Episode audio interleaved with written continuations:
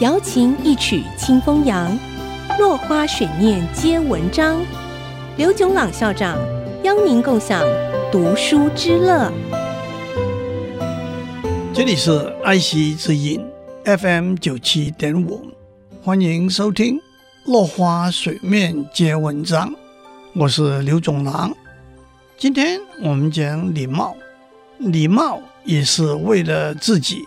而对自己所做的规范和约束，唯有能够规范和约束自己，才能在一个有权力的高位规范和约束别人。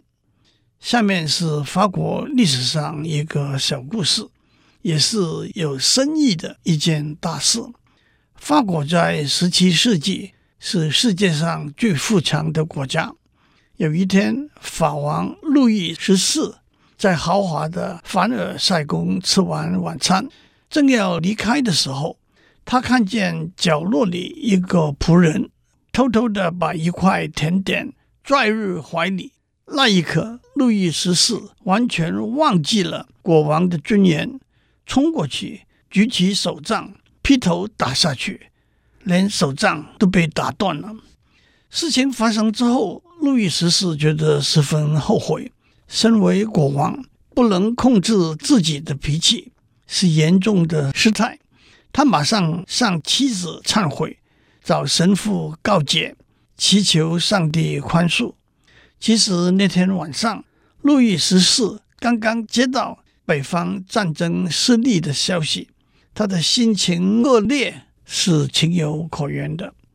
即使位高如路易十四，要治理一个国家。也必须先从管制自己做起，拍桌子、摔椅子这些失态的行为，并不足以彰显一个高官、一个大老板的权力。他彰显的是不成熟的处理人际关系的能力，而他背后就是不成熟的自我调试、自我控制的能力。这种人能够成大事吗？在一个民主社会里头，礼貌会为我们带来平等。有人说，在民主社会里头，没有人可以拥有特权，那不就是平等了吗？但是我们都看到，平等所引起的是追求不平等的企图和愿望。在一个民主社会里头，人人有机会，个个奋勇争先。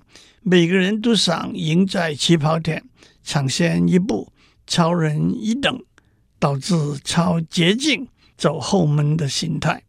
在一个汽车公司推销一款新的修旅车的电视广告里头，一位年轻的女士开着这款庞大的修旅车，在停车场里头小心翼翼地挤进两部小车的中间，车停好了。才发现车子实在靠得太近了，两边都没有开门的空间。正好这一款修旅车的车顶装有天窗，这位女士从天窗爬出来，蹦蹦跳跳，扬长而去了。这段电视广告没有显示，当两旁的车主回来，发现车门开不了的时候的愤怒和沮丧。这段电视广告。无意中显示出，在一个没有特权的社会里头，每个人都想拥有特权，唯有依赖礼貌，依赖对别人的尊重，我们才能够在自由、民主、竞争的环境里头，找到真正平和、平顺、平静的平等。今天我们讲到这里，下次我们再继续讲礼貌。落花水面皆文章，联发科技真诚献上好礼，给每一颗跃动的智慧心灵。